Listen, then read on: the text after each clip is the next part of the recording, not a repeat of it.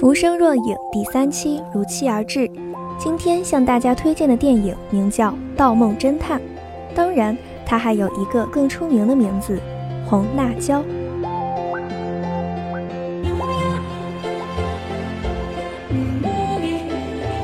盗梦侦探》是一部极具想象力的科幻电影，它绚烂缤纷，亦幻亦真，在梦境与现实之间穿越。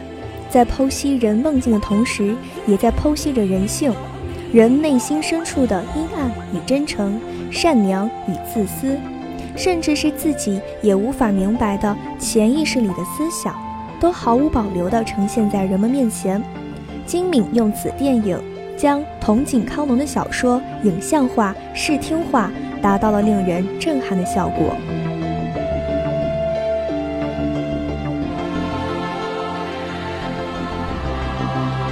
小丑报幕，It's show time，各种华丽的表演。警察粉川在找一个犯人，突然他却被魔术师困到了铁笼子里。一群人涌来包围住他，他们面部却都是粉川自己。粉川惊慌的坠落，被红辣椒接住。这是在粉川的梦中，他在接受红辣椒，也就是梦侦探的精神治疗。楼道里。粉川一直追赶着一个人，却始终纠结着下一步该做什么。这是一个双重梦境。分别时，红辣椒在名片上吻下了火红的唇印，交给粉川。电影正式开始，红辣椒随心所欲地在街市中穿行，借助 DC Mini，它可以和别人共享梦境。在这里，丰富的想象力就是一切。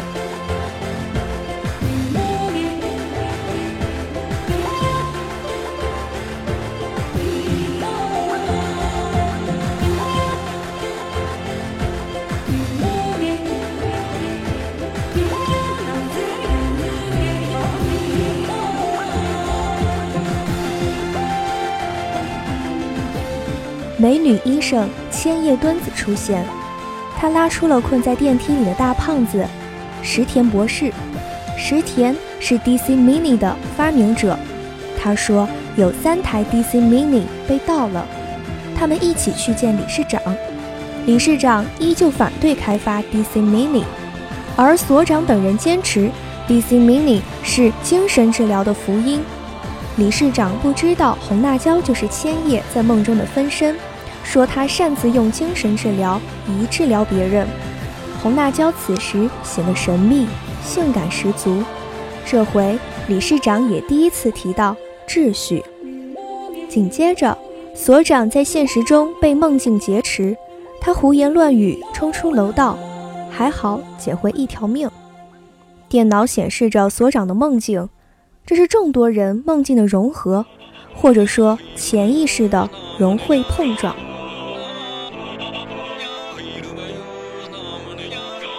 沙漠中，丛林里，街市上，上演着一场百鬼夜行式的大巡游，独具东方日本特色的阴森肃穆的仪式感。青蛙奏乐，代表不同文化的塑像，各种家用器具等，仿佛是奇妙博物馆中的场景。死物都在暴走着。这场大巡游是人们精神世界的崩溃，是对现实世界的逃避。轿子里堆满了玩偶。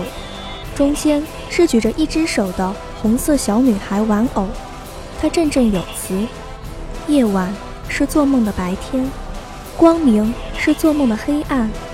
无知的太阳神埋葬黑暗，燃烧影子，早晚要把自己烧光。”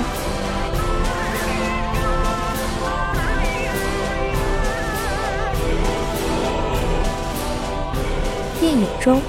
小女孩玩偶的每次出现都是怪事或灾难的预兆，它是偷到了 DC Mini 的幕后黑手操纵梦境的一个线索，是人们的精神分崩离析后大暴走的恐怖力量的象征。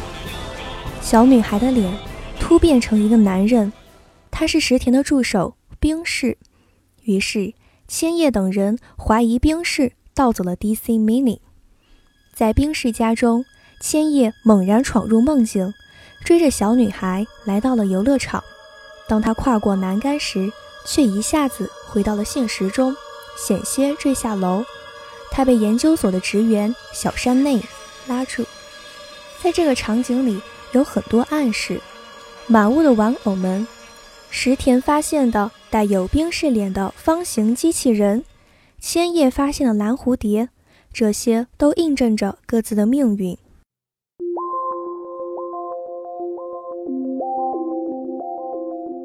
红辣椒到所长的梦里，化成了中国古画中的童女。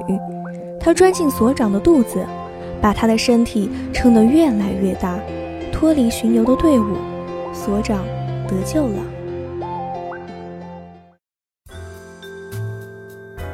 粉川通过一个网站进入梦境中的一个酒吧，他和红辣椒在这里约会。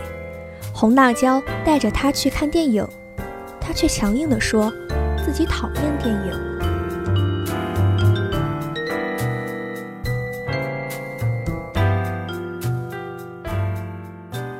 原来，梦境中的游乐场在现实中也存在，墙上涂画着很像狰狞的葫芦娃的动画人物。小女孩玩偶依旧坐在栏杆的那边，千叶跨过栏杆，冰室却从高空坠下来。粉川第一次与千叶见面，就疑惑着他是不是红辣椒。作为警察，也当即答应不再追究职员发疯的案件。粉川极力夸赞石田的才能。这时，轮椅上的理事长说：“将那种没方向的才能引向正途是大人的责任。”这也是对后面情节的暗示。小山内是爱慕千叶的，他也嫉妒石田。他说。天才背后的幼稚与粗糙才是不幸的原因。千叶虽然反驳回去，可他也向石田发泄了不满，责备他不负责任。危机时刻却还在捣鼓技术问题。在千叶眼里，天才石田只不过是很厉害的孩子。他和石田共事多年，他的气愤更多是情感的流露，恨铁不成钢。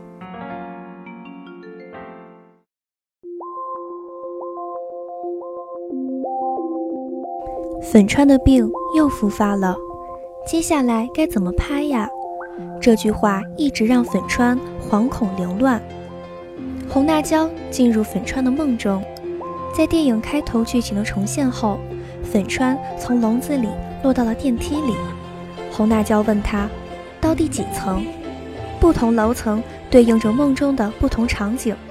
当数字全都显示十七时，粉川心神大乱。还是那个楼道里，可是他看清了，那个倒地的白衣男子居然是自己，他杀死了他自己。这一切都在电影院的荧幕里。红辣椒鼓掌叫好，然后粉川向红辣椒介绍拍电影的技术知识。原来粉川对电影了解这么深。电影院里突然混进了游行的队伍，梦境。被侵入了。红辣椒发现，变成机器人的石田也在里面。原来，石田进入冰室的梦中被困住了。红辣椒极力阻止，想唤醒他，却无济于事。而这时，粉川也被游行的队伍迷惑。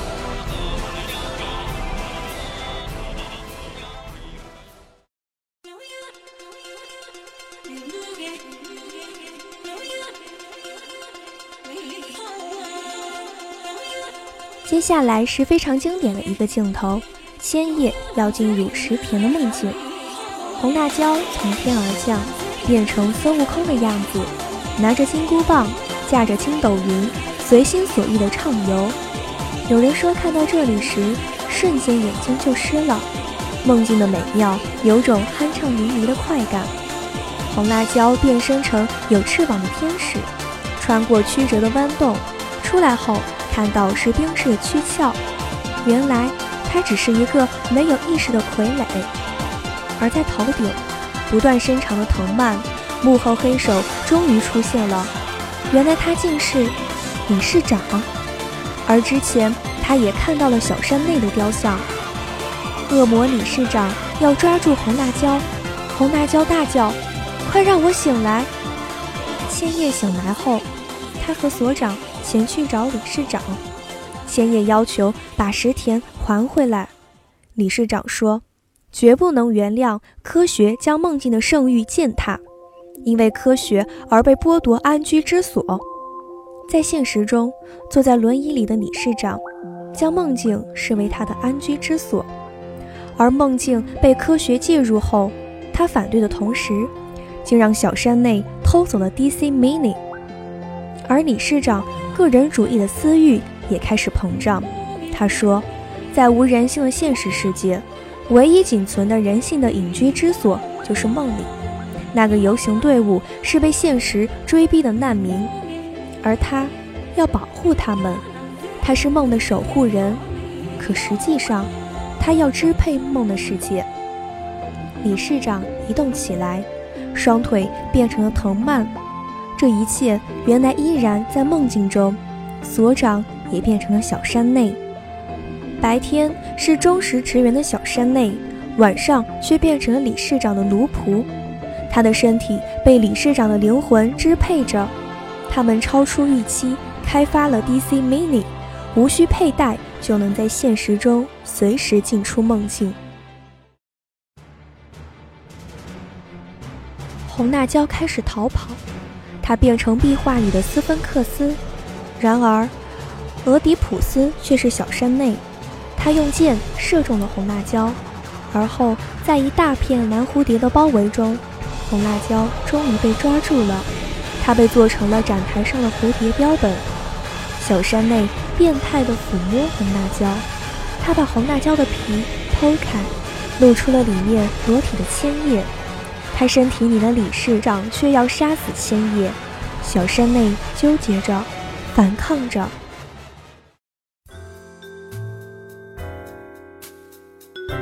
粉川在梦境里酒吧两个侍者的帮助下，直面了十七岁的遗憾。那时。高中生的他，在各方面永远追不上的同伴，就是另一个自己。他一直有拍电影的梦想，可最终他却当了警察，没能继续追求梦想。他背叛了自己。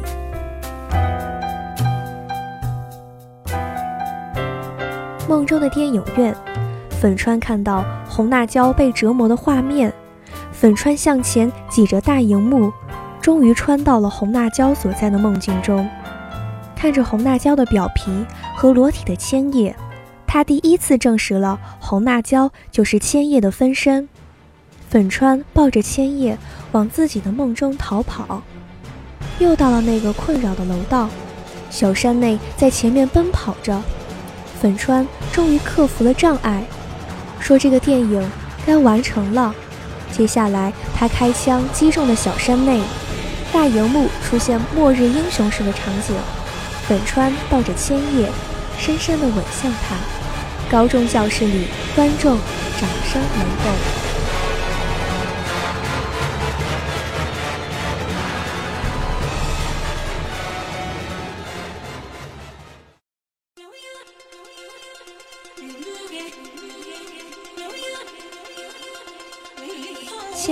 过来了，这时。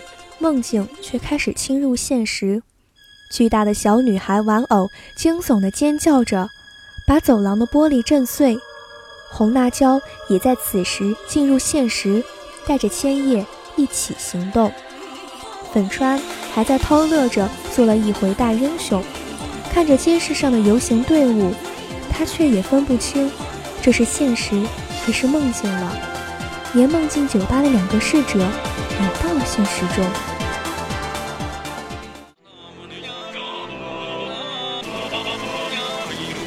呼应开头的 "It's Show Time"，疯狂的人们参与到这游行的队伍中，各种社会丑态一一上演。有拜金主义者们变成了招财的吉祥物，未成年少女们掀开裙子，让头变成手机的偷窥狂们拍。轿子里，权力争夺者们在你争我抢。千叶和红辣椒的对话。可以看成是他内心的独白。红辣椒是千叶的分身，也可以说是潜意识的存在。千叶外表是一个严肃冷静、不苟言笑、难以接近的御姐范儿博士，在梦境中却是活泼真诚、喜欢帮助人、充满奇思妙想的红辣椒。千叶说：“别抢先行事。”红辣椒反驳：“自己不总是对的吧？”千叶说：“红辣椒是我的分身吧？你就没想过你是我的分身吗？”红辣椒不服。千叶要去救石田，红辣椒却不在意。你以为自己和别人都会称心如意，不是和某个秃头老爷子很像吗？千叶终于说出口：“不能不救石田，因为他，因为他喜欢他。”他终于变坦率了。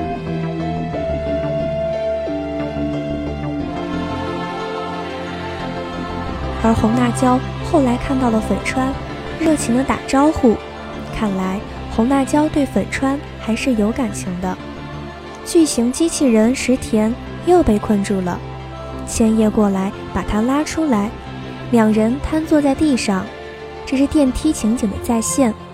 而那次千叶拉石田出来后，他抱着石田说：“虽说人不可貌相，但总有限度吧。”千叶是美女。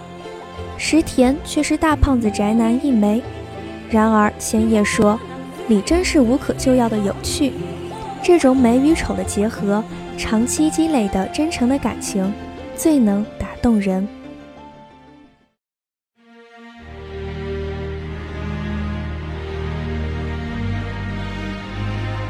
城市中央出现了巨大的黑洞，那里通往另一个世界。暗黑魔王理事长。变成了巨人，他终于获得永远的自由了。他要支配人类的梦境，重新确立这个世界的秩序。红辣椒瞬时感悟：对付阴影用光明，对付梦境用现实，对付死亡用生命，对付男人用女人。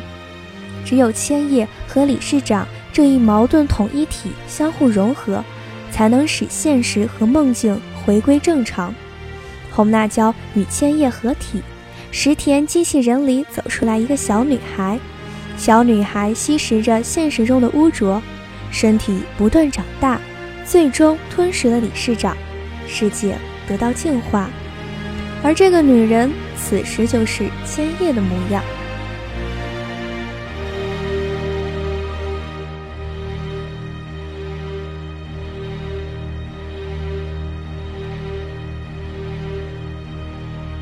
粉川又进入了那个网站，酒吧侍者转交了红辣椒给粉川的留言。红辣椒说，他已改成石田的姓，千叶与石田结婚了。而粉川，不正是拍警匪电影让他当了警察吗？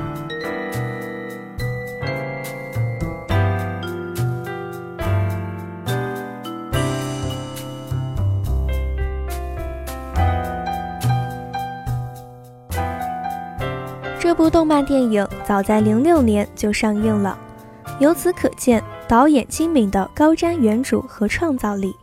如果说《盗梦空间》只能用飞来飞去的打斗来表现梦境的无重力，而红辣椒却是用丰富的想象力来彻底创造一个无拘无束的梦中世界。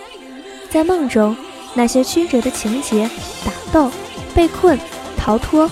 都可以解释为意识流的冲撞、交汇与疏通。如果说意识也是一种能量，那么当粉川克服了障碍，通透的意识就拥有无比强大的力量，开枪射死了沉沦在内心纠结中的小山内。据说金敏是在电影主题曲《白虎也》创造出来后才开始动画分镜的。所以，整部电影就能和音乐完美的契合。金敏一直在做一件事，那就是证明动画不只是给未成年人看的，而且动画可以超越现实。为了证明这个命题是正确的，他用了一生的时间。怀着对世界上一切美好的感激，我就此落笔，那么我就先走一步了。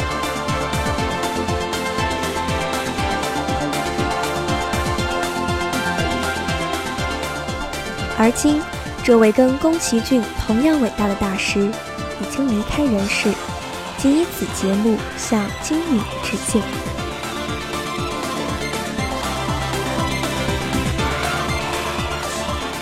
最后，就让我们听着《白狐野》的主题曲，跟随红辣椒一起穿梭在梦中的世界吧。